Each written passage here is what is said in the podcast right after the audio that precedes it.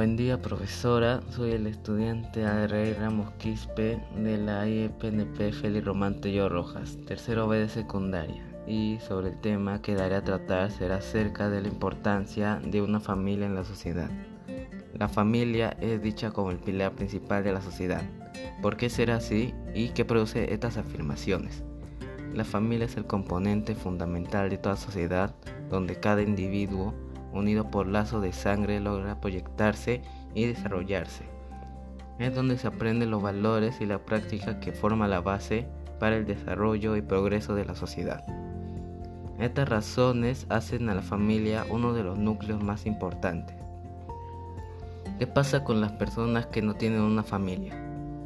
Existe una parte de la sociedad donde se han visto enfrentados a la realidad de vivir sin una familia lo que ocasiona un profundo sufrimiento. También propicia miedo, ansiedades y eventualmente da lugar a enfermedades físicas. Estas situaciones son las que se deben evitar en una familia. En conclusión, la importancia de una familia es más de lo que se ve a simple vista.